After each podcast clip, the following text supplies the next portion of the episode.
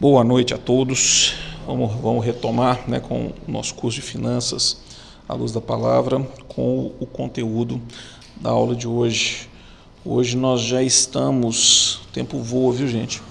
Nós já estamos no nosso sétimo, sétimo encontro. Né, e estamos caminhando, já passamos da metade dos nossos trabalhos já. Bom, eu vou começar né, fazendo alguns comentários, como eu sempre faço, ao devocional dessa semana, que está na página 43 né, da nossa apostila, que é o Modomia Fiel 3, a terceira parte, né, que fala do que realmente é importante. Aqui, oi. Hum? Ah, verdade. Não, peraí, eu vou. Vamos lá, né? Nós, nós até. Ainda bem que você me lembrou, cara, para você ver. A gente, pega, a gente chega do trabalho embalado agitado e esquece do mais importante, né, de fazer a nossa oração. Obrigado, Jonathan. Senhor, muito obrigado por estarmos aqui na tua presença, tendo a oportunidade de ouvir os teus ensinamentos, de estudar a tua palavra, de compartilhar as nossas histórias, compartilhar as nossas experiências e aprender cada vez mais com a tua palavra, Senhor. Que o Senhor abençoe esse encontro, que cada um de nós possa sair daqui um pouquinho mais sábio diante do que vai aprender na tua palavra, Senhor. Já te pedimos e já te agradecemos em nome de Jesus. Amém. Bom, então, é, essa são três devocionais né, sobre esse título de Modomia Fiel. Esse é o Modomia Fiel 3, né, o que realmente é importante, fala de administrando o que é de Deus para o reino de Deus.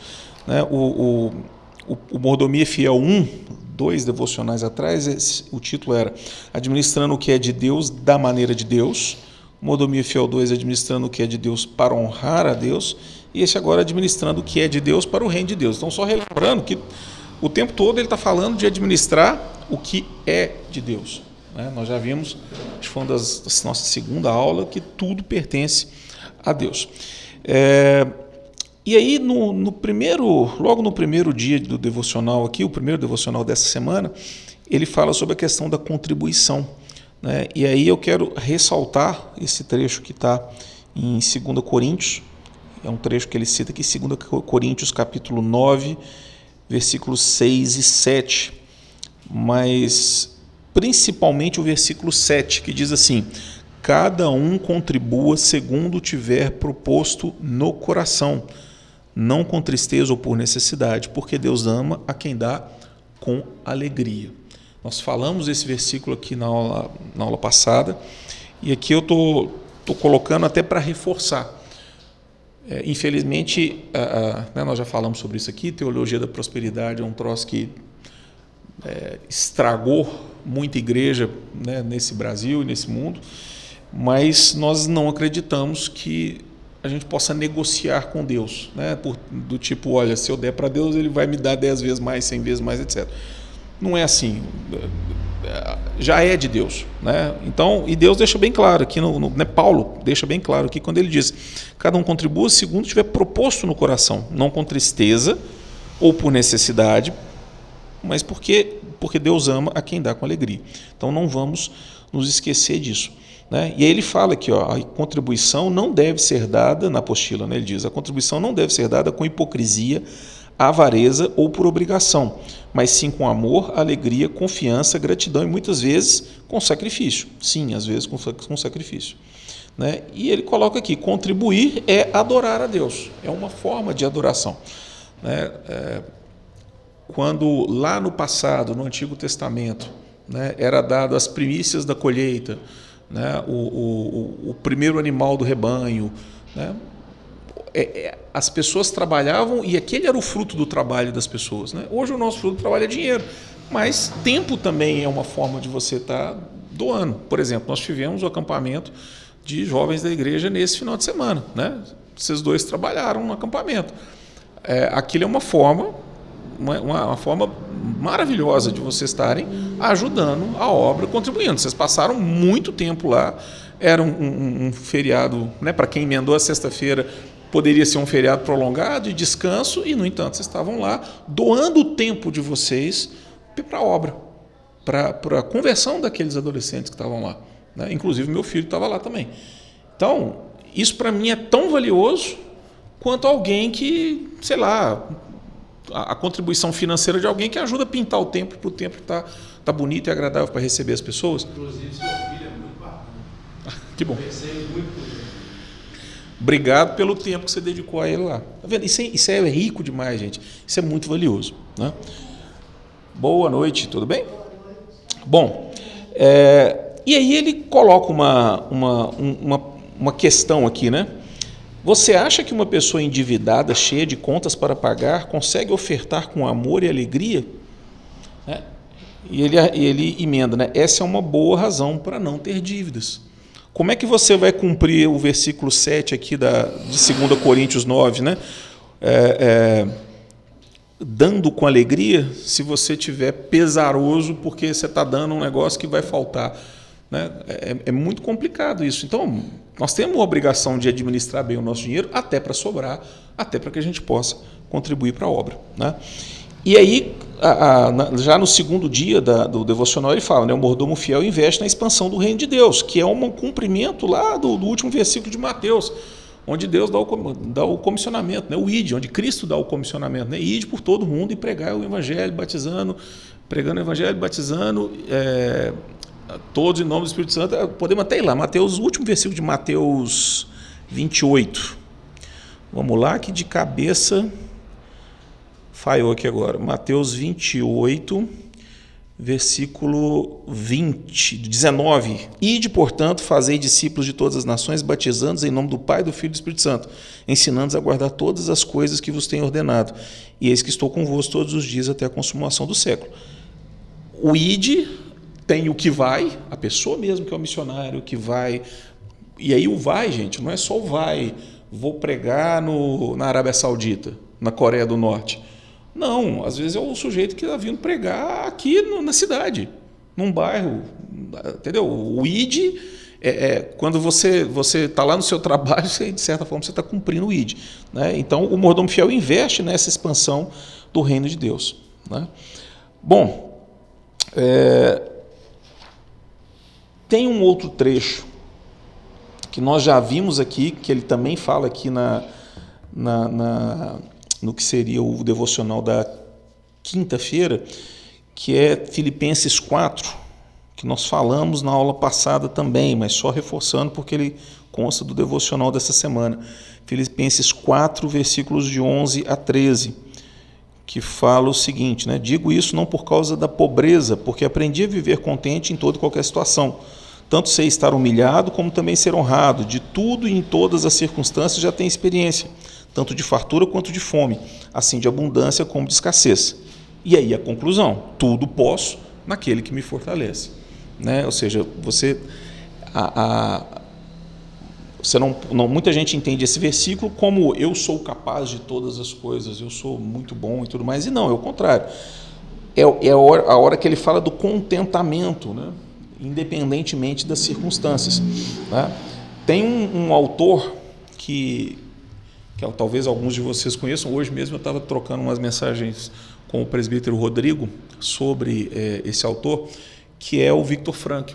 Não sei se vocês conhecem, ah, já ouviram falar dele. É um psiquiatra austríaco, judeu, que ele foi, na, na, na, época da Segunda Guerra Mundial, ele foi capturado pelos nazistas e mandado para um campo de concentração, como todo judeu é, naquela época que morava em território nazista. E, e ele desenvolveu todo uma, um, um, ramo da psicologia chamado logoterapia. E o que que eu vou sair um pouquinho aqui da palavra só para ilustrar essa coisa do tudo posto naquele que me fortalece. Né? O que que o, o descobriu? Que mesmo nas piores circunstâncias, né? pensa, circunstâncias de você estar tá num campo de concentração, você pode não decidir muitas vezes nós não temos condições de, de, de, decidir as circunstâncias, mas a gente tem condição de decidir como nós vamos nos comportar dentro daquela circunstância.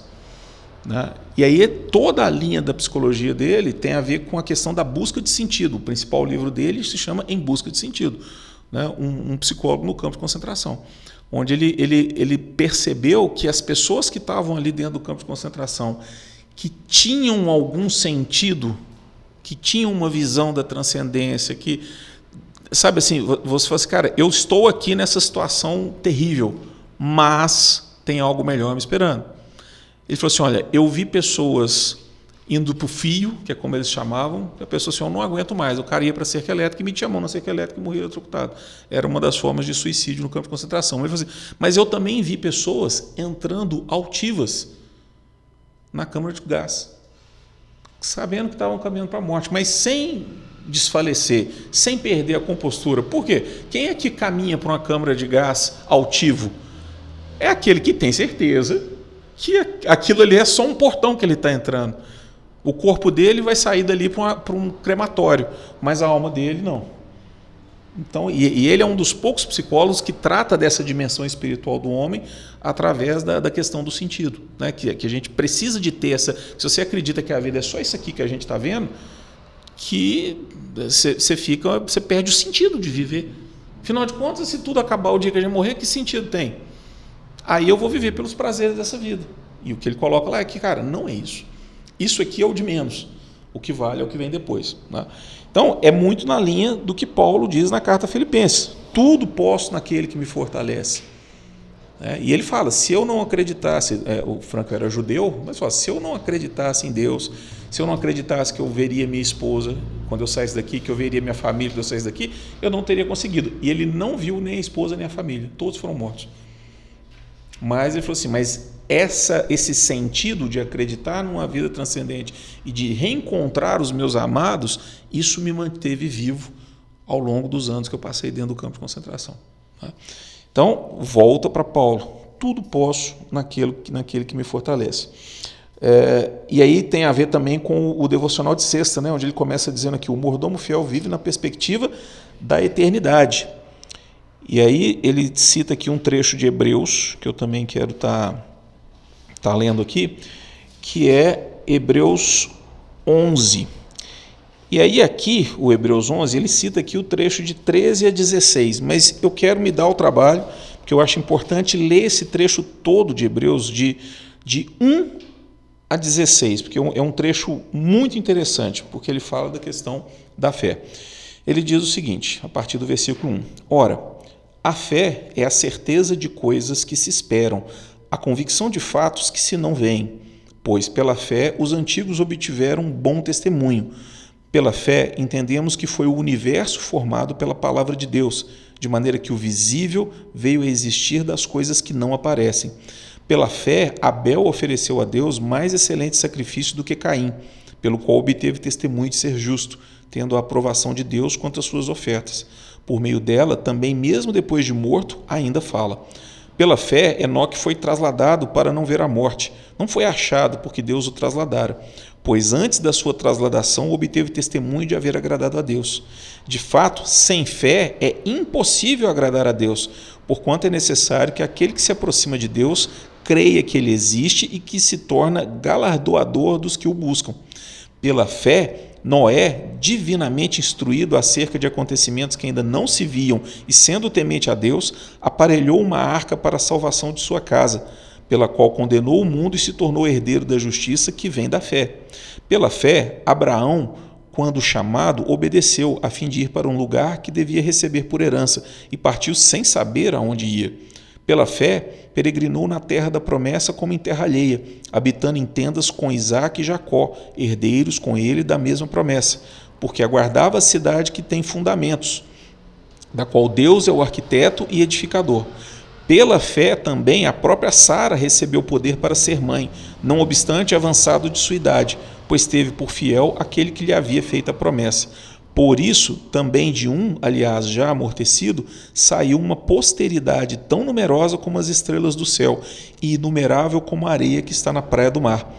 Todos estes morreram na fé, sem ter obtido as promessas, vendo-as, porém, de longe e saudando-as e confessando que eram estrangeiros e peregrinos sobre a terra. Porque os que falam desse modo manifestam estar procurando uma pátria. E se na verdade se lembrassem daquela de onde saíram, teriam a oportunidade de voltar. Mas agora aspiram a uma pátria superior, isso é, celestial. Por isso, Deus não se envergonha deles, de ser chamado o seu Deus, porquanto lhes preparou uma cidade. Amém, por isso que está escrito aqui. É, eu não sei se vocês já tiveram essa, essa sensação. Eu já tive isso algumas vezes. De você. Comigo, normalmente, isso acontece à noite, né? Você olhar para o céu à noite assim e dar um, um aperto de saudade no coração. Como se fosse uma saudade de um lugar que eu nunca tive. É como se fosse uma uma vontade de voltar logo para casa, vamos falar assim. Eu sei que não é uma volta, é que eu estou usando uma, uma figura de linguagem, mas eu acredito que existe esse, esse, próximo lugar, né? Deus disse, Cristo disse, né? Eu vou e vou vos preparar lugar, né? É, é, é, na casa do meu pai há muitas moradas. Se assim não fosse, não vos teria dito. É, então tem morada preparada para a gente.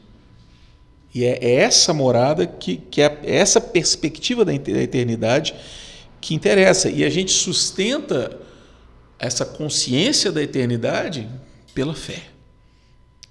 A fé que todos esses personagens descritos aqui na carta a Hebreus é, é, tiveram, mesmo sem ver. Né? Quando cada um dos grandes nomes da Bíblia, Deus falou coisas assim: vai. Eles não estavam vendo nada.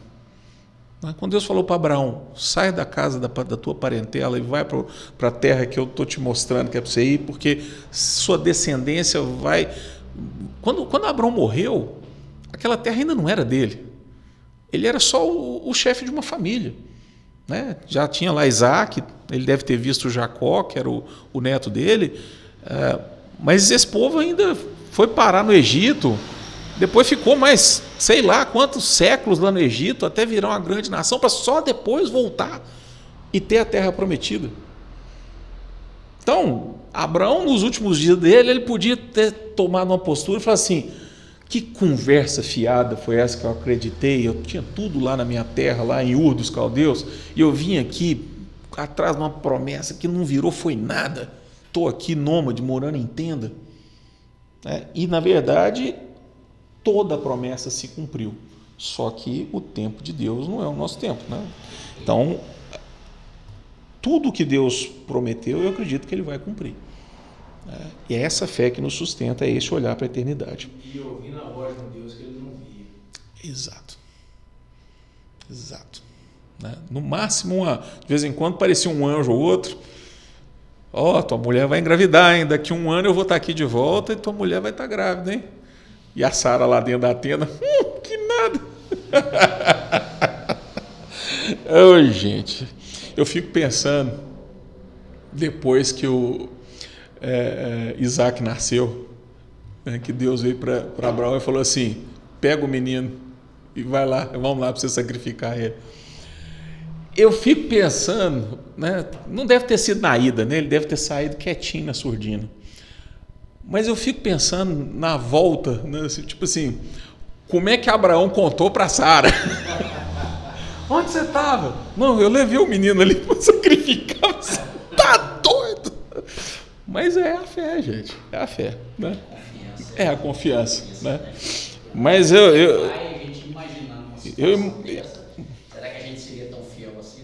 Pensa. E eu fico imaginando a, a, o BO que ele não teve com a Sara na volta. Né? Mas, enfim. Bom, gente, é, por último, no último dia do devocional ali, eu volto lá para Mateus 25 para falar de um, de um outro ponto importante aqui que ele coloca aqui. Mateus 25 a partir do, do versículo. Ele, ele tem um trecho grande aqui, do, que ele fala aqui do 14 em diante, mas eu quero ir lá no 29. Mateus 25, 29. Que é uma. É um. É onde ele fala né, dos servos, onde ele, ele, ele, ele é o, o senhor que viaja e dá os talentos para os servos, um, um, um investe e dobra, o outro também dobra, e um esconde, etc. e tal. Mas é interessante como é que ele fala no versículo 29 aqui, né? Porque isso tem muito a ver com finanças, gente. Ele diz o seguinte: porque a todo o que tem se lhe dará e terá em abundância, mas o que não tem, até o que tem lhe será tirado. Quando você está lidando com a questão material, com a prosperidade, de novo, isso é um, é, faz parte da estrutura da realidade das coisas materiais. Quanto mais você tem, mais você tem. Né? Ou seja, dinheiro gera dinheiro. Né? E, a, e a, a, aqui existe uma, uma, um chamado para o seguinte: olha, não existe essa coisa da igualdade materialmente falando. E vamos combinar, se, se cada um de nós aqui, se colocasse a gente numa, numa, numa, numa ilha deserta, cada um de nós aqui com a, com a mesma, ou numa ilha deserta, ou, ou, enfim, não vou falar ilha deserta não. Se cada um de nós aqui começar o, o dia de amanhã com a mesma quantidade de dinheiro no bolso, daqui um ano, não precisa ser daqui um ano não, daqui uma semana, cada um de nós vai ter uma, uma quantidade diferente. Se cada um de nós aqui falar assim, ó, eu vou botar aqui 100 mil na mão de cada um, Daqui um ano a gente volta aqui e vê o que cada um fez. Que é o, o que a, a parábola aqui fala. Vai ter gente que vai ter transformado esses 100 mil em 200, vai ter gente que vai ter os mesmos 100 mil, vai ter gente que vai ter perdido metade e vai ter gente que não vai ter mais nada. Então, não, não existe essa coisa da, da, igualdade, é o que ele diz aqui. Todo o que tem se lhe dará, porque a todo o que tem se lhe dará e terá em abundância, mas o que não tem, até o que tem lhe será tirado. Porque se você não cuida do, do, do seu dinheiro, você acaba, vamos falar assim, perdendo mais ainda. Né? O dinheiro não, não, não aceita desaforo né? nesse sentido, ele, ele, ele não leva desaforo para casa. Se você for displicente com suas finanças, fatalmente isso vai, vai te custar caro. Bom, vamos entrar aqui agora nos assuntos. Tem uma, nos três tópicos de hoje, são as páginas 22, que é aquele texto de finanças, desafio para liderança, na página 23 tem um outro texto, Cristãos e uma Sociedade de Consumo. E na página 25, a moeda corrente do céu. Eu quero deixar gastar mais tempo hoje com esse, tre esse texto Cristãos e uma Sociedade de Consumo. Eu acho que é o, o mais importante desses três aqui para o dia de hoje. Mas só passando rapidamente aqui, quando a gente fala dos desafios da liderança, né, é, na verdade é uma chamada aqui muito mais para quem é liderança dentro da igreja. Né? Porque quem é liderança dentro da igreja, ele, cada um de nós se preocupa com as suas próprias finanças, mas a liderança da igreja ela tem três camadas. Eu não estou falando só do pastor, estou falando dos presbíteros, dos diáconos, de, de, de, todo mundo que trabalha na, na organização né, da, da igreja. Primeiro desafio é a administração das finanças pessoais da família. Né? Ou seja, não, imagine um, um pastor o nosso não, graças a Deus, mas imagine o pastor de uma igreja que ele se endivida e ele fica com o nome sujo e ele começa a, a cheio de credores, dando cano na praça. Que moral ele teria para pregar sobre o reino de Deus, sendo que ele não consegue nem honrar as próprias, as próprias dívidas? Né? E aí, de novo, existem situações de endividamento que vêm de tragédias, de questões, mas tem situações que é por, por consumo errado, por, por esbanjar dinheiro. Né? Então, esse é um primeiro desafio da liderança. O segundo é a administração de finanças da própria organização, ou seja, da própria igreja. Né? Quem aqui é, é membro há mais tempo sabe, todo início de ano existe uma prestação de contas da, da saúde financeira da igreja. Eu confesso que a primeira vez que eu vi isso aqui, eu me espantei. Foi a primeira igreja que eu frequentei que havia prestação de contas. Que você chega lá num, num domingo de manhã, normalmente, e, e mete o, o PowerPoint lá na tela dizendo, ó, ao longo do ano que passou, normalmente é em janeiro, ao longo do ano passado, começamos o ano com X reais em caixa, ao longo do ano entrou tanto de dinheiro e nós gastamos tanto de dinheiro com isso, isso, isso, isso, isso, isso isso. E fechamos o ano com tanto de dinheiro em caixa. É uma transparência na prestação de contas do dinheiro que eu nunca vi em nenhuma igreja até hoje, como a gente tem aqui na igreja presbiteriana. E, não é, não estou falando daqui, né? Eu, eu, acredito que isso seja da igreja presbiteriana como um todo, não da nossa igreja presbiteriana somente. E terceiro, a administração de finanças dos liderados. Esse curso que nós estamos trabalhando aqui não foi nenhuma ideia minha. O pastor me ligou um dia e falou assim: Elton, eu acho que seria uma boa a gente ter um curso focado em, em finanças pessoais para os membros da igreja. Ele que, levou, que descobriu esse material aqui, ó, para a gente poder estar tá usando aqui hoje, essa apostila. Né? Eu só estou entrando aqui, como diz, com a mão de obra, mas a, a, a ideia foi toda do pastor José Roberto. Por quê? Porque ele se preocupa com as finanças dos liderados, pelo mesmo motivo que o pastor ele tem que ter cuidado com as próprias finanças. Como que você vai dar um bom testemunho como cristão se você é, é, é mal visto na praça, como alguém que, que é caloteiro, com alguém que não honra as próprias dívidas, etc. e tal. Então, é uma, uma preocupação, deveria ser uma preocupação da liderança de qualquer igreja, fazer com que seus membros sejam pessoas honradas né, perante o mundo, para que o seu testemunho tenha validade perante o mundo. Porque o mundo vai nos olhar com os olhos do mundo. Então, quando eu vou para o mundo testemunhar, eu testemunho com a minha vida, com o meu exemplo. Se eu não sou exemplo para o mundo, se eu sou um caloteiro, se eu não sei administrar minhas finanças, vivo pendurado, devendo os outros, como é que eu vou testemunhar para o mundo? Né?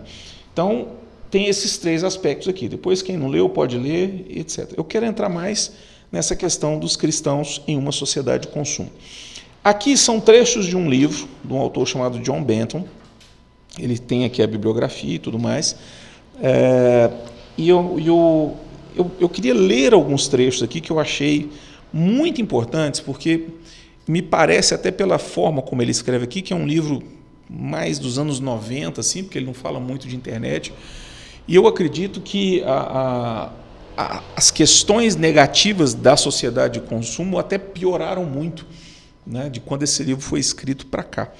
Então, é, mas eu quero levantar alguns pontos aqui para a nossa discussão. Primeiro, lá no segundo parágrafo, na terceira linha do segundo parágrafo, ele diz assim: a causa principal da impotência da igreja cristã nos dias de hoje não é necessariamente os grandes pecados, mas o simples fato de, os, de que os cristãos se distraem com o que é trivial, com a infinidade de opções para ocupar o tempo na sociedade de consumo. Gente, não precise ir muito longe. Quantas vezes vocês já não fizeram, não se fizeram? Estou falando isso porque eu também já, já, já fiz esse, essa, esse propósito, já me fiz essa, esse, esse propósito, né? Esse ano eu vou ler a Bíblia toda. Aí chega lá em dezembro, né? como diz, chega em, em junho você ainda está lendo Deuteronômio. Né? Até já existe hoje aquela Bíblia 365 que facilita a vida e organiza né, dia a dia o que você tem que ler, etc. E tal. Aí você fala assim: não, mas eu não tenho tempo de ler a Bíblia. Quanto tempo do dia você passa no Instagram, no Facebook, no Twitter, né? como diz, rolando timeline em rede social? Gente, vou, vou falar de, de, assim, de experiência própria. Se você dedicar de 10 a 20 minutos de leitura por dia. 20 minutos por dia, vai. Você lê a Bíblia num ano. Não só a Bíblia, como qualquer. Cara, tem. O que existe de literatura cristã de qualidade tem muita coisa. Mas você precisa começar a priorizar o tempo. Então, se você tem. Assim, ah, não, eu vou vou ler, sei lá, todo dia quando eu acordo, eu vou separar ali uma primeira meia hora para poder fazer minha leitura. Beleza, não leva o celular. Se você vai fazer isso na, na mesa da, da, da, Copa, se você vai fazer isso na, no sofá da sala, se você vai fazer isso sentado no vaso. Não leva o celular, porque é a fonte de distração. Aí ele dá um, um pim ali, uma notificaçãozinha, deixa eu só ver essa notificação. E aí quando você vê, passou meia hora, você está ali rolando, rolando, rolando. Então, isso aqui é uma grande verdade. São essas pequenas coisinhas que tomam o nosso tempo. Né?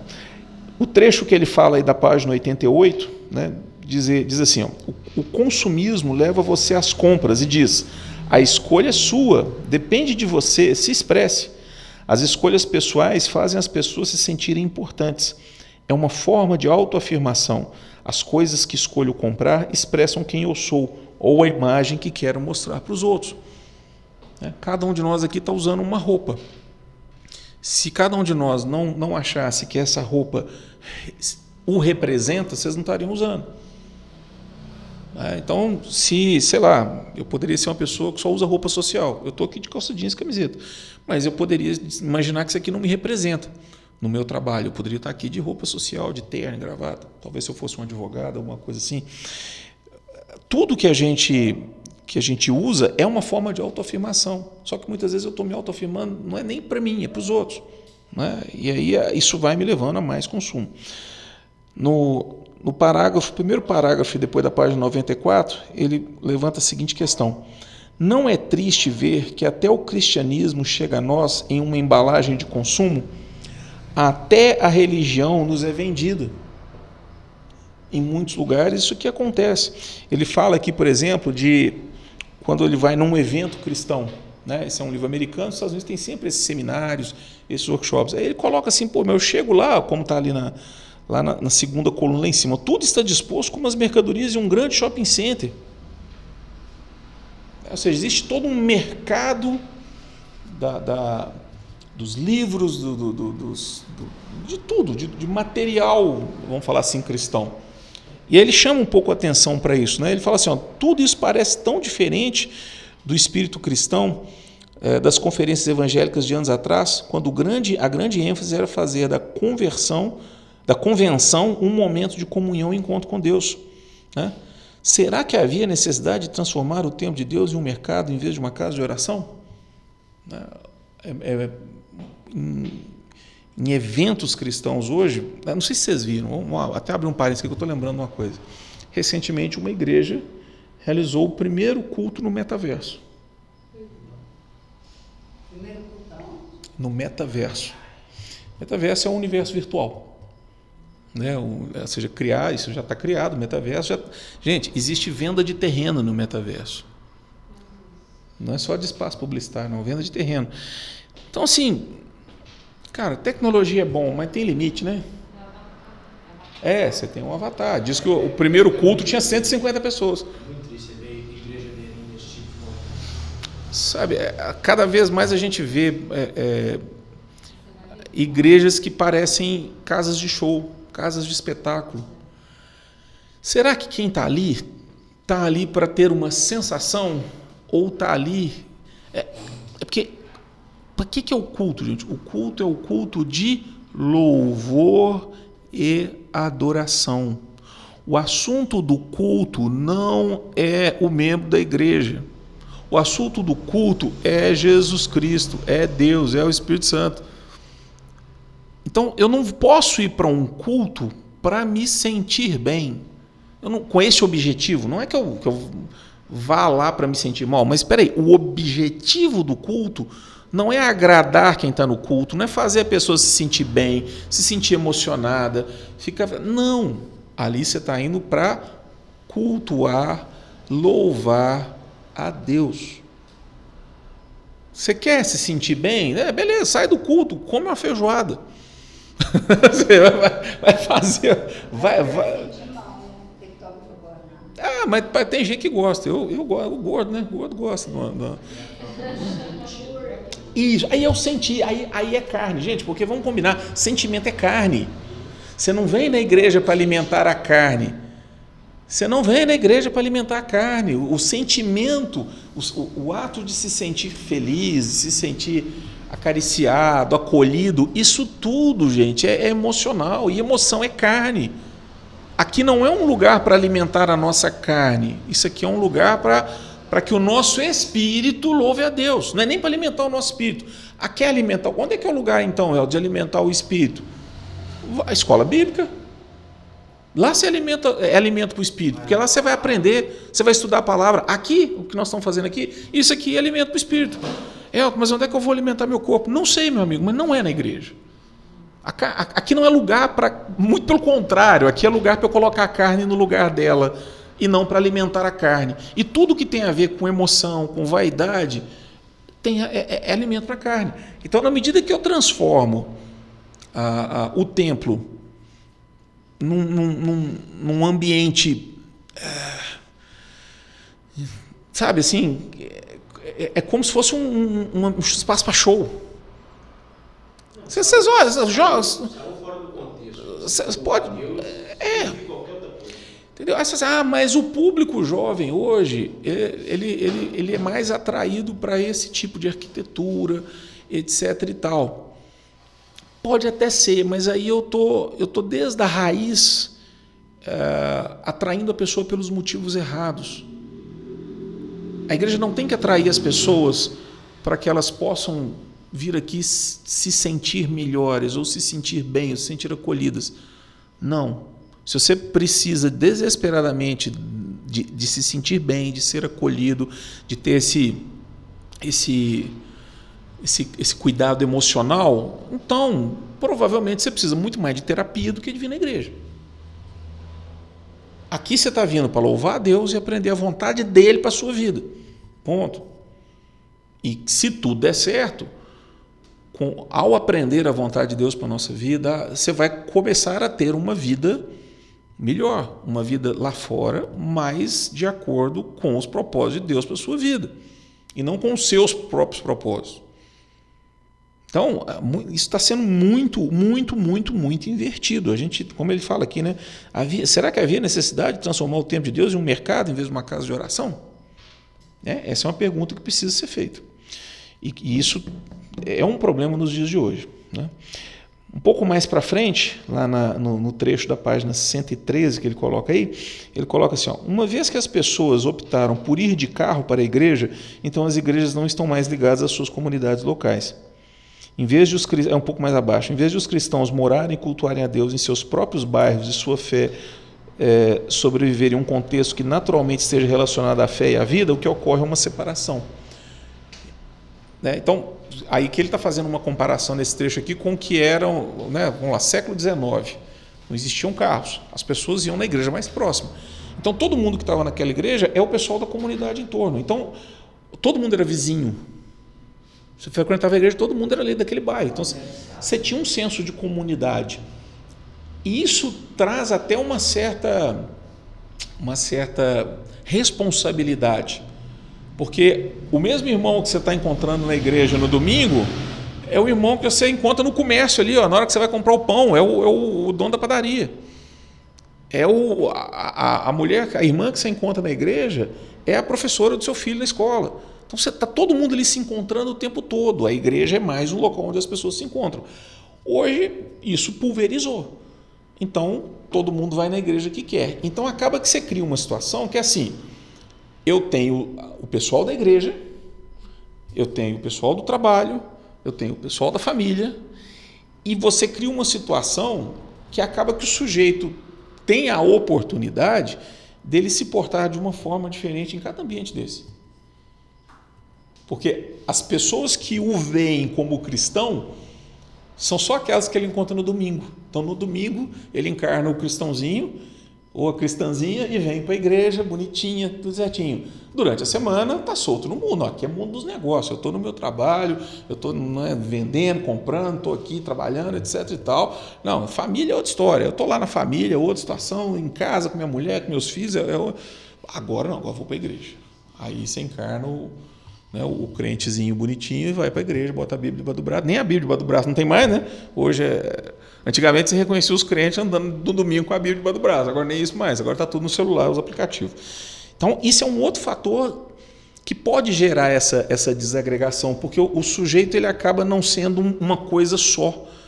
Isso dá. Eu não estou falando que as pessoas fazem isso de maldade, não, tá, gente? Caso pensar, ah, o fulano então tem três caras, um para a família, um para o trabalho, um na faculdade, outro aqui. Não, não é que a pessoa faz isso de propósito, mas é uma, uma realidade da vida moderna que cria a possibilidade da pessoa ter uma cara para cada lugar que ela frequenta e ter as panelinhas.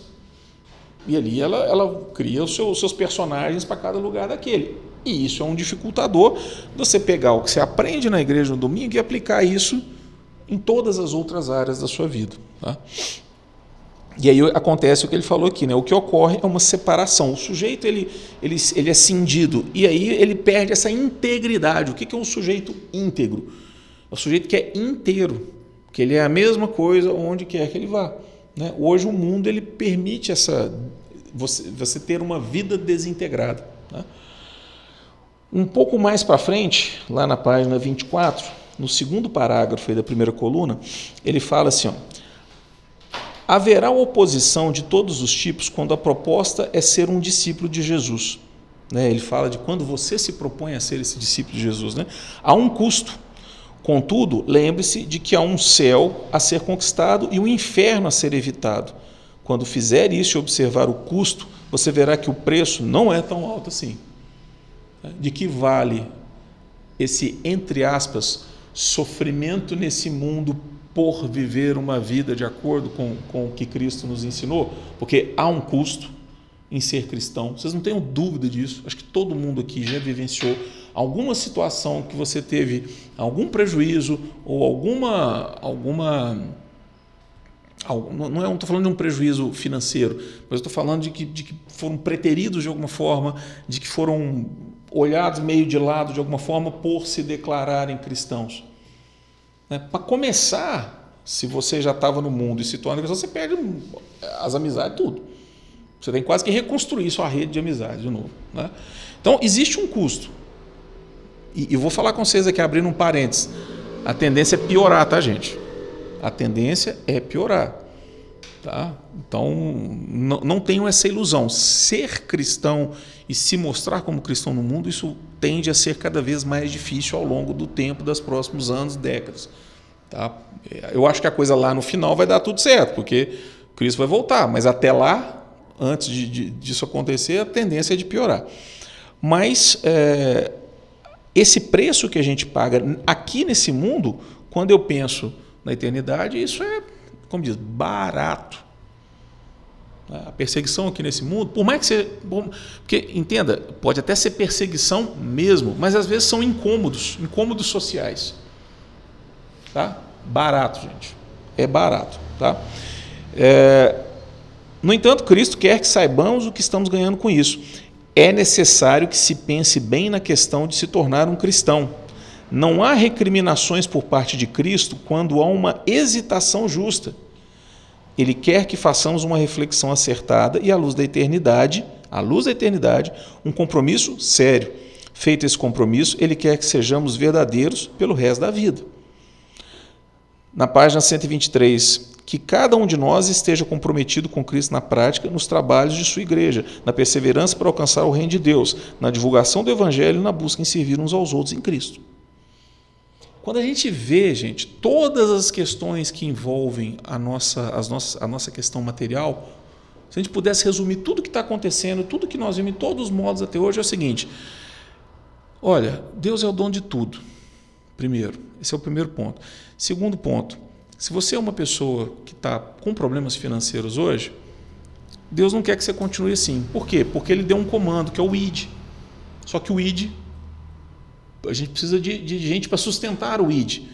E, um, e, um, e, uma pessoa dentro da igreja que está com problema financeiro, ela não dá conta de ajudar no ID. Ela está ali dentro só, vamos falar assim, ele é, é alguém que está em casa e que só come, não trabalha para botar dinheiro, para botar comida na mesa. E, e essa é uma posição de quem está na igreja só absorvendo, é uma posição, vamos falar assim, de, da, da, da infância da vida cristã. Quando a gente entra na vida cristã, a gente é como criança, a gente só quer comer, comer, beber, comer, beber, comer, beber, comer, beber, comer, beber, dormir, comer, beber, dormir, comer, beber, dormir. Que é a hora, o momento que você estrutura a sua vida. E aí a igreja está aqui para esse momento. Mas chega uma hora que deu, você já tem que começar a ser um, um, um, um crente né, mais, mais, que aguenta mais o tranco. E aí a hora de você começar a ajudar na obra, por quê? Porque a, a igreja de Cristo na Terra né, ela é, um, é um processo que ao longo dos séculos, que ela dura desde que Cristo veio aqui. Então as pessoas vão passando. Daqui 20 anos eu não, não vou estar aqui mais, o pastor não vai estar aqui mais, nós vamos estar tudo velho, caquético. Mas alguém vai ter que estar fazendo o que a gente faz hoje. Daqui a, a 100 anos, se Cristo não tiver voltado ainda, continuará havendo a necessidade de pregar para salvar as almas. O ID continuar tendo que acontecer. Então, o que mais interessa para uma igreja que os seus, seus membros sejam tenham uma vida financeira equilibrada, para que eles possam cumprir o propósito e o mandamento de Deus de ajudar com o ID. Ah, Elton, então você está querendo dizer que a, a gente deve trabalhar para ganhar dinheiro, para dar o dinheiro para a igreja? Não é assim, você tem que viver. Mas só alguém que vive, que tem uma situação material, eh, vamos falar assim, suficiente para dar com alegria no coração, são esses é que sustentam a obra. Só que para você dar com alegria no coração, você não, é difícil dar com alegria no coração com o nome sujo no Serasa. É difícil dar com alegria no coração, faltando comida em casa, com os boletos vencendo. Então, a, a, a prosperidade, o, o, cristão ele deve se organizar, ele deve deixar de lado os maus hábitos, deve focar naquilo que é necessário e não nos seus desejos, deve ter uma vida que caiba dentro da sua, do, do seu orçamento, da sua, sua situação financeira, para que ele possa ser também alguém que coopera com a obra. Entendam o seguinte, gente: Deus não precisa da gente para nada. Aquele velho chavão, né? Deus sem você continua sendo Deus. Deus precisa da gente para nada, mas Ele nos dá o privilégio de contribuir para uma obra que importa a todo o universo. É um privilégio você, você cooperar com a obra de Deus na terra, no plano da redenção, na salvação das almas. Então, talvez muitos de vocês esperavam lá no início um curso de finanças no sentido assim, vamos ver aqui estratégia, planilha, não sei o quê, juros, empréstimo, financiamento, renegociação bancária. Isso é necessário. Nós vamos poder ter um tempo lá, no, lá na frente, na, na, na, no último módulo, que é o módulo que a gente, para quem quiser, a gente pode ter conversas individuais, específicas, para tratar com suas questões financeiras específicas. E aí nós vamos talvez entrar nesse detalhe. Mas eu preciso que vocês cheguem lá com esta mentalidade. Que, de que adianta você juntar fortunas aqui na terra e perder sua alma? A prosperidade ela tem que ter um propósito. E é, e é interessante que quanto mais você trata o dinheiro que chega às suas mãos dentro de um propósito correto, parece que mais dinheiro chega nas suas mãos. Quanto mais você trata o dinheiro com respeito, mas não é respeito pelo dinheiro, mas pelo respeito que uma propriedade de Deus merece. Quando você chega, por exemplo, se eu, se eu chegar lá na sua casa, eu vou tratar suas coisas que estão lá com respeito. Eu não vou chegar mexendo nos negócios, pisando com o pé sujo, pondo o pé no sofá, abrindo a geladeira de qualquer jeito, por quê? São as suas coisas, eu vou tratar as suas coisas com, com respeito. Cada real que chega na sua mão não é seu, é de Deus. Então nós temos que tratar esse dinheiro com respeito. E quanto mais a gente trata esse dinheiro com respeito, lembra, não, não tem a ver com se você dá 10%, ou 5%, ou 15%, ou 20%, tem a ver com o que, que você faz com os 100% que chega na sua mão. Isso, é, assim, tem alguma coisa do dinheiro que chega na sua mão que está indo para algum lugar que não agrada a Deus? É isso que, que, que, que interessa. É o 100%. E aí, se tudo que chega na sua mão é tratado com o respeito de uma propriedade divina colocada sob sua guarda, se você está dando 10% ou não, é o de menos você está honrando a Deus com a tua renda, com o fruto do teu trabalho. E se você, com alegria no coração, fala assim, cara, eu posso ajudar com meu tempo, com ou às vezes até com meu dinheiro, a obra, beleza, com alegria no coração. Né? E isso é tão diferente do que a gente vem, vem ouvindo por aí, né? em, em muitas igrejas. Então, não vamos nos esquecer disso. Um pouco mais para frente aqui, na, no, no, trecho da página 137, ele diz assim: ó, onde foram parar a essência do testemunho e o traço distintivo do estilo de vida do cristão do Ocidente?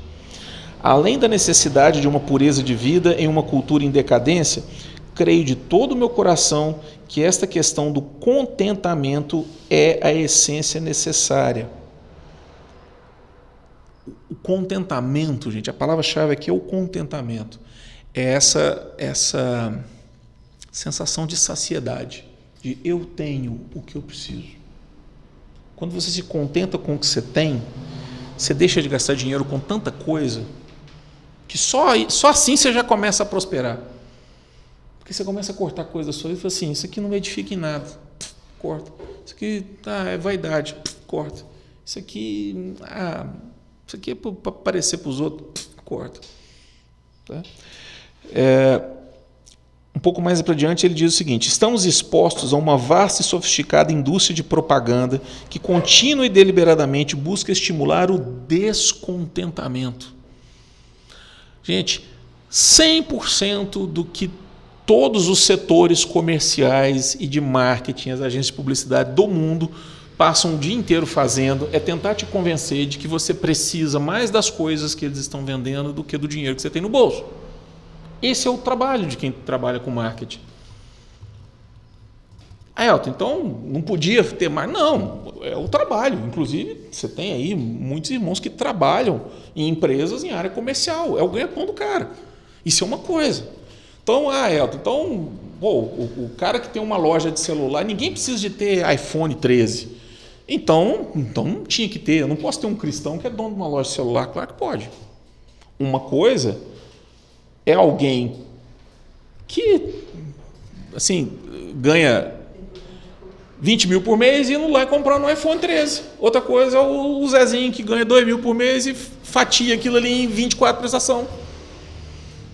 O errado não é o dono da loja iPhone, ele está ali trabalhando honestamente vendendo um produto.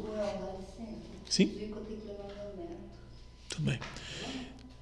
Então, o problema não é, não é o comerciante. O comerciante está no papel dele, ele está no trabalho dele. O problema é você e essa sensação do descontentamento de estar tá vendo a propaganda, de estar tá vendo os anúncios e falar assim: nossa, como eu sou infeliz por não ter isso aí.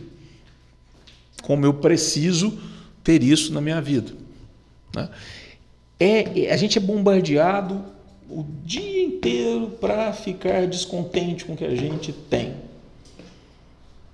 Você entra numa loja, você esquece tudo que você tem, você só começa a olhar para as coisas que você não tem ainda, né? as novidades. Né? E aí isso vale para as mulheres que vão lá comprar roupa, bijuteria, não sei o que, as coisas que mulheres compram, isso vale para os homens também. Outro dia a gente estava conversando aqui com a, com a Caroline aqui, a questão dos livros, né? A turma, eu sou um que guarda livro, não, mas esse livro eu não tenho ainda. Então, sim, você, cada um tem a sua, a sua pira, vamos falar assim, né? A, a, aquela coisa que gosta e que você sempre fica no descontentamento. Né?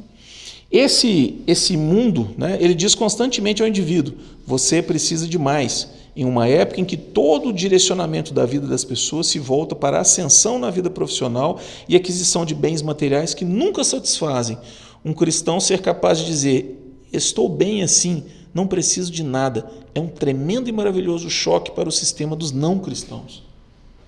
Quando você, cristão, diz, fala assim, vira e fala assim: Cara, mas para que você gastou dinheiro com isso? Eu não preciso disso. As pessoas olham para você e falam assim: como assim? Como assim você não precisa disso? Esse é o fator principal: ser conhecidos como alguém que é capaz e, contudo, não tem ambição maior do que estar contente em Deus é tão surpreendente que desperta as pessoas. Essa é uma excelente forma de você ser visto como alguém diferente.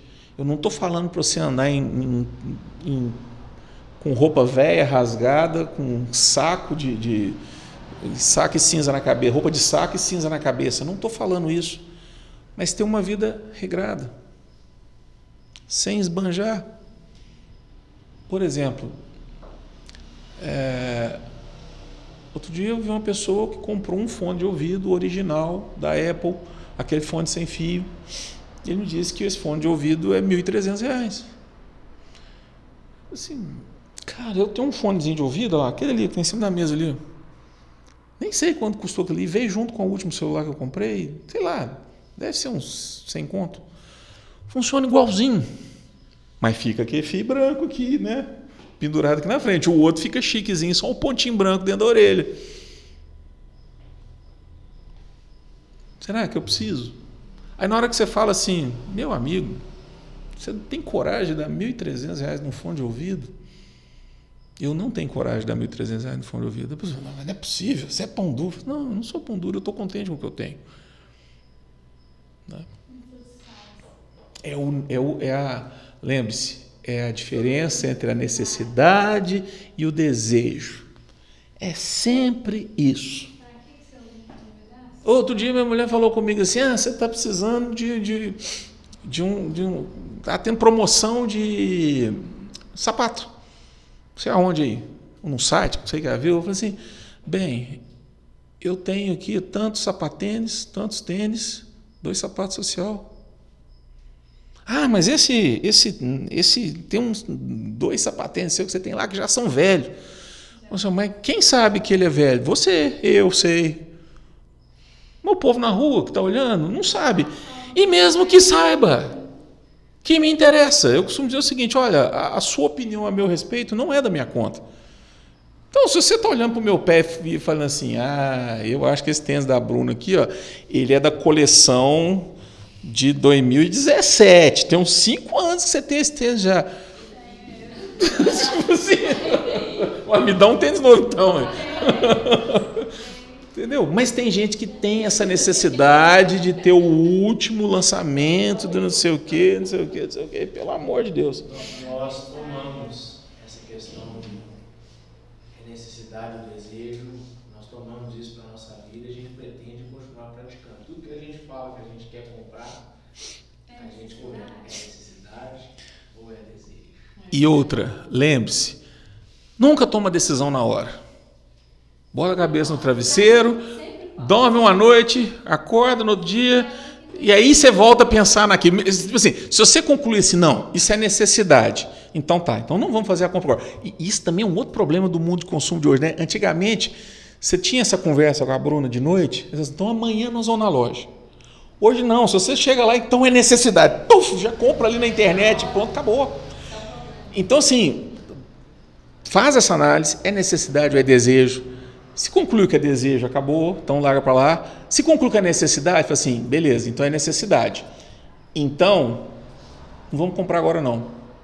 Quando é que nós vamos comprar isso aqui? Quando é que isso aqui encaixa no nosso fluxo de caixa? Olha, eu estou pagando quanto de prestação das coisas que eu já tenho compradas? Ah, estou pagando 200 reais da geladeira, tantos reais de não sei quanto, tá lá lá soma as prestações que eu já estou pagando. Hoje eu estou pagando R$ 1.200 de prestação. Não dá para tá, assumir mais uma prestação de 200. Então, beleza. Quando é que... Ah, então, o dia que a prestação dos 1.200 por mês virar mil, aí a gente volta para lidar com essa necessidade. Porque uma coisa é descobrir que é uma necessidade, outra coisa é o quando. Você já viveu até hoje sem. Dá para esperar? Porque vocês têm que entender, gente, que o dinheiro entra numa taxa ao longo do tempo. Se você ganha 3 mil, é 3 mil por mês. Não é 3 mil por dia ou por semana, é por mês. Então o desembolso tem que ser pensado, raciocinado ao mês. Então, se você prorroga pagamentos, dá mais tempo do dinheiro chegar. Então, lembra da caixa d'água? Está entrando 3 mil por mês na caixa d'água, então não pode sair mais do que 3.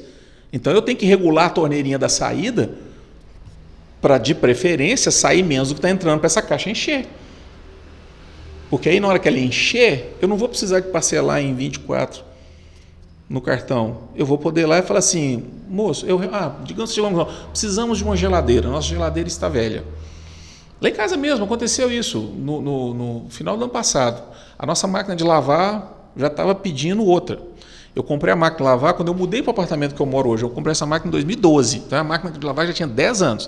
Eu já consertei ela várias vezes. Mas ela já estava num ponto que assim, você ligava ela parecia que tinha um helicóptero dentro de casa. Batendo e fazendo uma barulheira. Eu falei assim, nossa, os vizinhos, o vizinho de baixo vai reclamar que qualquer hora a máquina pulava. Não tem jeito. Precisamos. Chegou uma hora que não teve jeito. Precisamos. Aí é aquela história, se você tem o dinheiro em caixa, você chega lá, em vez de você parcelar lavar em várias vezes, você ganha um desconto para comprar à vista. Eu, nesse, naquele momento, eu não tinha para ir lá e tuf. Mas chegou, eu, eu não ia comprar a máquina enquanto eu não tivesse o dinheiro. Só que teve um momento, uma coisa, a máquina antiga teve uma hora que quebrou. Parou de funcionar. Aí como é que você fica sem máquina? Falei assim, cara, é muito mais caro eu ficar levando na lavanderia. Então não tem jeito. Agora chegou um ponto que eu levo na lavanderia eu preciso da máquina. Aí pagar a prestação da máquina é mais barato do que botar a roupa na lavanderia. Aí fomos lá e, e compramos uma máquina parcelada, mas cabendo dentro do fluxo de caixa. Então tudo tem que ser pensado ao longo do tempo. Né? Depois ele diz aqui o seguinte: um coração repleto de alegria em Cristo é o segredo para causar esse tipo de impacto em nossos vizinhos e colegas e em nossa sociedade de consumo. Tendo sustento e com que nos vestir, estejamos contentes. Esse trecho aqui está lá em 1 Timóteo capítulo 6. Né? É, ter a preocupação de enriquecer não apenas levará a ter problemas espirituais, como convencerá o mundo de que não somos diferentes dele. O que, que você tem de diferente do mundo? Sem que você consumista do mesmo jeito? Né? Igual agora, acabou a pandemia, vai ter rodeio, vai ter não sei o que, tá todo mundo. Acho que se você falar que o ingresso por rodeio é 10 mil reais, o pessoal parcela em 500 vezes, mas vai no rodeio. Grande coisa. Bom, no finalzinho aqui ele diz o seguinte: ó, fomos chamados por Deus ele pede que abandonemos a sociedade de consumo que tende a dominar as nações e até a igreja do Ocidente. Temos de ser diferentes no mundo que nos rodeia de várias maneiras. Devemos ser santos. E um ponto importante sobre esta santidade na atual geração é encher o coração do poder que vem de Cristo, que nos dá um contentamento sereno em todas as circunstâncias. A Igreja de Cristo precisa se libertar dos grilhões do consumismo e assim ser capaz de glorificar a Deus aos olhos de um mundo atônito nos anos que estão por vir. Esse cara escreveu isso aqui antes da internet. E palavras proféticas, né? É, é um mundo que estava por vir, era um mundo pior ainda nesse sentido do consumismo. Então, gente, muitas vezes você precisa se expor menos a essas questões. Então, por exemplo, pega lá o Instagram. Quantos perfis de Instagram você segue daqueles produtos que ficam te infernizando ali, dando vontade de comprar. Vai lá e para de seguir aqueles perfis. Vai lá e fala que você não quer mais receber notificações daquele assunto. Tá? Tem essa função no Instagram, quando aparece um negócio, ah, não, é sapato, isso aqui é, é o pecado da minha vida, é o tal de sapato. Então vira para o Instagram e fala, ele não quer receber mais anúncio desse tipo. E essas coisas param de chegar. Entendeu? A gente pode tomar essas. Quando a gente está consciente, a gente pode tomar medidas como essa. Mas se você está dormindo, acordado, você fica ali. E aí gerando aquele descontentamento. E aí, quando esse descontentamento, ele corre o risco de virar ressentimento, se você não, não, não pode comprar. E você vai começar a acreditar que você é infeliz. Que é o contrário do que a palavra está nos dizendo. Nós temos que. Cadê aqui? Ó, ah, aqui, ó. Devemos ser santos, e um ponto importante sobre essa santidade na atual geração é encher o coração do poder que vem de Cristo, que nos dá um contentamento sereno em todas as circunstâncias, com o olhar na eternidade. Gente, nós nunca podemos esquecer que essa vida aqui é passageira. O único motivo da gente estar aqui vivendo essa vida é para cumprir o ID. É para trabalhar para a salvação das almas. Em tudo que a gente faz, no nosso trabalho, no nosso estudo, é isso. De alguma forma você pode estar contribuindo com isso, com os dons que Deus te deu. Esse é, o, é a vocação, é o chamado da vocação. É você usar os dons que Deus te deu em benefício do outro, para a salvação do outro. Quando a gente fala do né, amar a Deus sobre todas as coisas, né, que Cristo nos colocou, amar a Deus sobre todas as coisas e ao próximo como a ti mesmo, a melhor demonstração de amor ao próximo é querer a eternidade do próximo é a salvação. Esse é o grande motivo da gente estar aqui. Tirando isso, isso aqui é um vale de lágrimas, gente, essa vida. Por mais que você enfeite com tudo que o dinheiro pode, possa comprar. Bom, para finalizar, vamos passar para aquele texto, né, a moeda corrente no céu, que está na página 25. E aí tem alguns alguns pontos aqui. Ele conta aqui a história de, uma, de um cunhado, né, esse autor aqui, chama Mark Biller, ele conta a, a história do cunhado dele, que recebeu uma, uma mensagem de uma, uma doença terminal e como que esse cunhado viveu os últimos, as últimos meses dele. Mas antes aqui no, no subtítulo aqui do texto está escrito assim, né? Só uma vida logo passará. Apenas o que foi realizado para Cristo durará. De novo, é a visão para a eternidade. E aí ele fala lá no 1, 2, 3, no quarto parágrafo, ele coloca o seguinte assim, ó, é, ele está falando de como foi o velório do, do, do, sujeito. Ele fala assim, é, Para refletindo, depois eu pensei, foi exatamente o culto que Jim desejava, não por razões superficiais, tipo quais pessoas vieram ou quais cânticos tinham sido escolhidos, mas por causa do modo como ele foi lembrado. A conduta externa de Jim durante sua vida refletiu os valores internos mais importantes para ele. A forma como ele foi lembrado. Esse ponto aqui que eu quero chamar a atenção. Pergunta para vocês: como vocês querem ser lembrados no velório de vocês? Existe uma atividade, um exercício muito interessante que eu fiz num, num, num curso que eu, que, eu, que eu participei, chamado necrológio. O necrológio é um exercício em que você escreve um texto falando sobre alguém que acabou de morrer, ou logo após a morte de alguém, contando, olha, essa pessoa viveu uma vida assim, fez isso, realizou isso, tal, construiu isso, lá, era, era reconhecido por ser assim, foi é lembrado pelos amigos por ser assim, para lá. Só que você não vai fazer isso a respeito dos outros. Você escreve isso sobre você mesmo. É como se você tivesse olhando para a sua vida logo após ela ter terminado aqui nesse mundo. Né? Como se tivesse, você estivesse escrevendo uma pequena matéria de jornal, um verbete de Wikipedia a respeito de você mesmo após a morte. Né? E aí que vem como você quer ser lembrado. Né? Como alguém que fez o quê? Né? Eu, eu acho que nós estamos aqui para sermos lembrados, entre outras coisas, como alguém que fez a vontade de Cristo enquanto viveu aqui nesse mundo. As formas para isso são diversas, mas o pano de fundo deveria ser esse.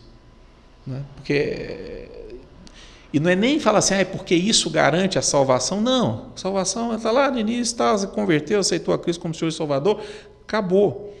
E daí? O que, que você faz o resto da sua vida? Né? Eu aceitei a Cristo com 22 anos de idade. Eu estou com 46. Eu vou falar com vocês, dava para eu já ter feito muito mais do que eu fiz até hoje. Muito, mas muito mais.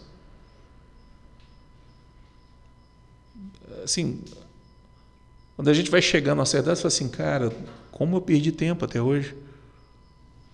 Já tem 25 anos que eu me converti. Poxa, já dava para eu ter feito muito mais coisa que eu fiz até hoje. E aí você começa a pensar, assim, acho que aqui, né, por exemplo, o, o, Marcos já passou dessa fase, já passou dos 40, né, Marcos? É, pois é, você é um bondoso. Quando a gente passa de certa, dessa, do, do, do meio da vida, né, o Jung chama isso do meio-dia da vida, né? Você começa a, a olhar para o tempo com a consciência de que provavelmente você tem menos tempo daqui para frente do que você já teve para trás. E isso vai começando a botar os valores em ordem, sabe? Aquelas coisas assim, cara, isso aqui isso é mais importante do que aquilo ali. E você começa a priorizar determinadas coisas na vida que antes você não priorizava.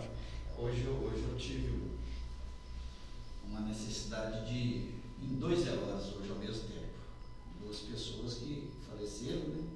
Essa madrugada de conhecidos meus. Mas assim, é, foi um acidente que os dois faleceram? Do, dois acontecimentos diferentes separados, sem nada a ver um com o outro. É, um é uma, uma amiga da minha mãe e o outro é pai de um amigo meu. Hum. Né, em circunstâncias completamente diferentes, mas são de idade. E um deles foi velado ali no Parque da Serra. E o meu irmão está enterrado lá. O meu irmão que eu perdi, porque eu trabalhei lá em 20 anos, morreu de acidente, ele está enterrado lá. Eu nunca tenho o hábito de, de visitar, porque para mim ele não, não tem mais nada, né? Eu sempre tive essa mentalidade. E é justamente essa reflexão que você está falando, né? fazendo essa ligação de, de idade, eu já passei dos 50, a experiência de idade, o meu irmão que estava lá enterrado e por tudo que ele tentou na vida, ele saiu de casa com 19 anos para Belo Horizonte para tentar a vida, conforme essa história que você contou da sua mãe, alcançou muita coisa, criou um patrimônio muito grande. Com 52 anos ele resolveu, depois de tudo realizado, ele resolveu morar em Divinópolis de novo. com 52 anos de idade, depois de 30 e tantos anos de BH. E no ano que ele planejou, ele comprou até uma fazenda, que ele quer morar, queria morar na fazenda, nem na cidade, não era. No ano que ele planejou tudo, ele ia voltar em dezembro, ele sofreu um acidente em outubro, dois meses antes dele ir. Aí, hoje lá no, no cemitério, uma hora eu passando lá, que eu passei perto da onde está enterrado, eu parei lá um pouquinho, fiquei olhando, pensando justamente nisso. Você começa a rever certos conceitos. E pensar assim, para que tanta coisa? Para que buscar tanto? Quanto tempo? Onde acaba o necessário e começa o, o, o supérfluo. Quanto tempo se perdeu? E quanto tempo a gente perde? E o difícil é que a gente só vai descobrindo isso quando a gente vai ficando velho.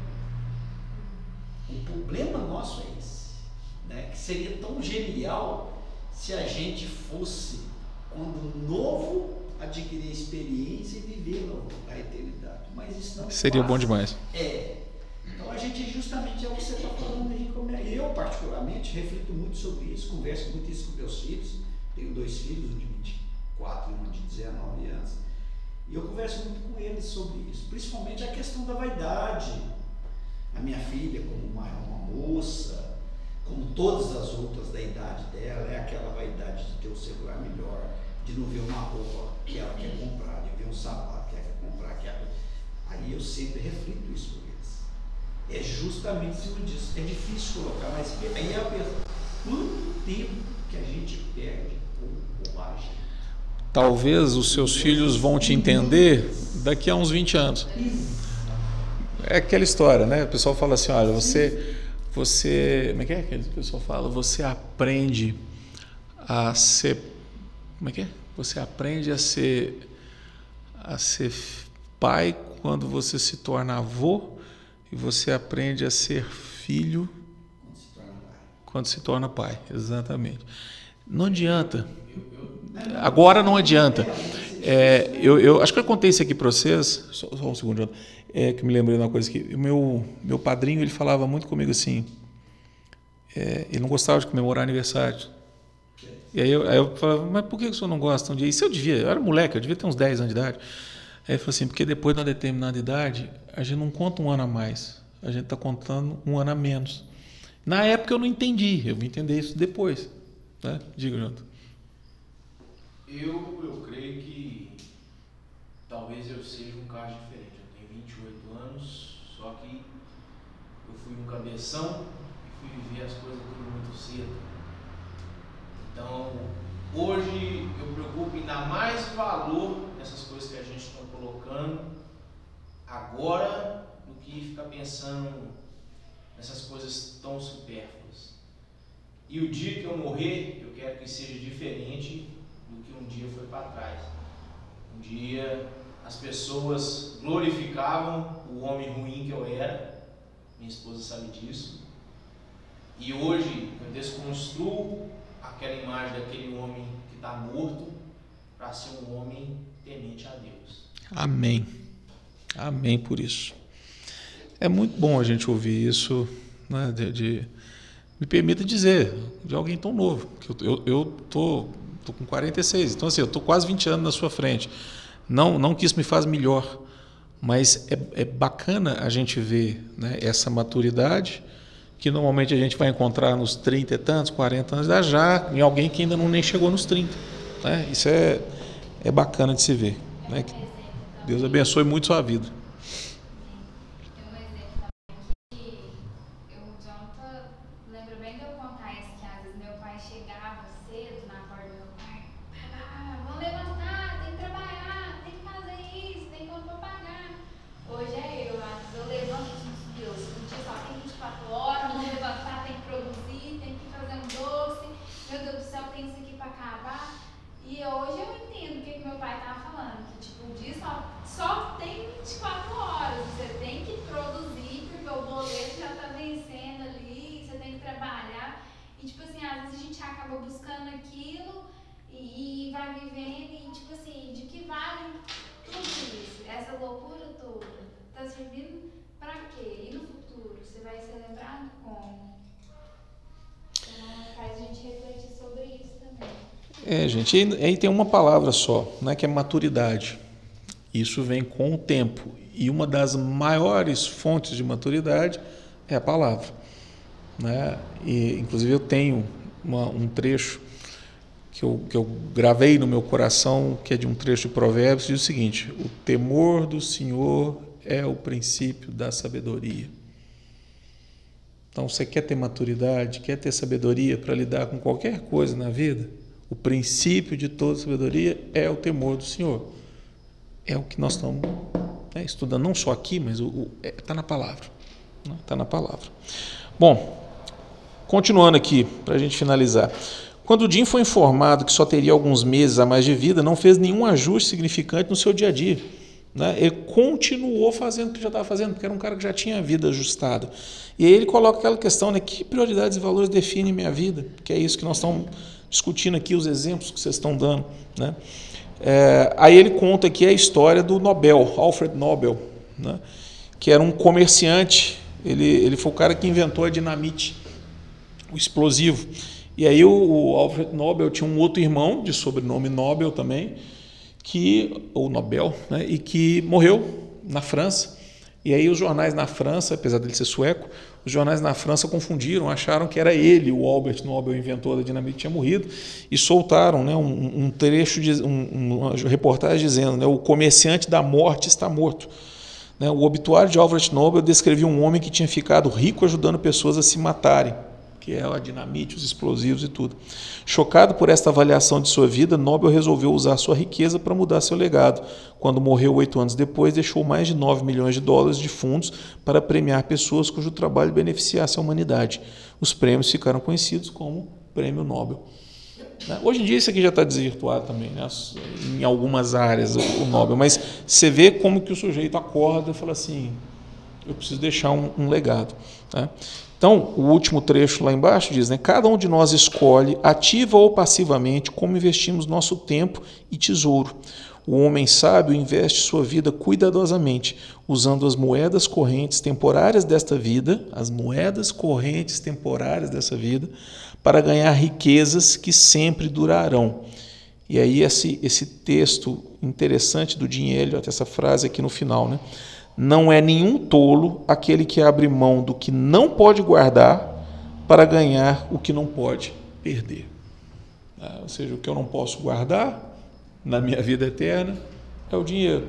O que, eu não posso perder é a salvação da minha alma. Ah, então, não é nenhum tolo quem faz essa troca. É, e essa é, como diz o trecho do texto, a moeda corrente no céu. Bom, gente, já até passamos um pouquinho do horário.